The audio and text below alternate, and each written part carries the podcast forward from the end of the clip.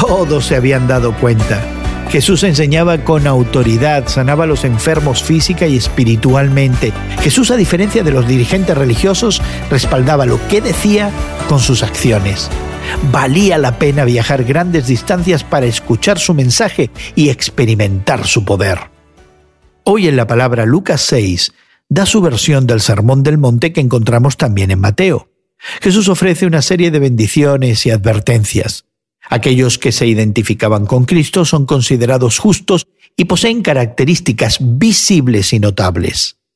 Los pobres son bienaventurados porque su seguridad presente y eterna no está en este mundo, sino en el reino de Dios.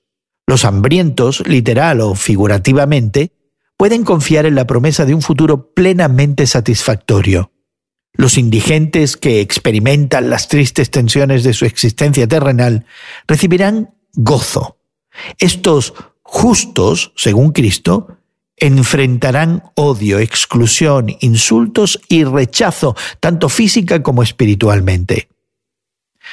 Los cuatro ayes, estas severas advertencias, no se deben tomar a la ligera porque se encuentran en el lado opuesto de la bendición.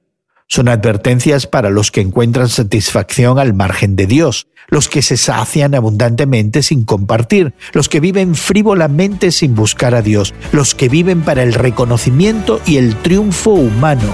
Finalmente todos ellos serán condenados.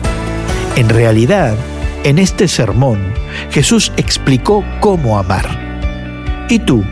¿A qué grupo perteneces? ¿Al de los bienaventurados? O al de los advertidos.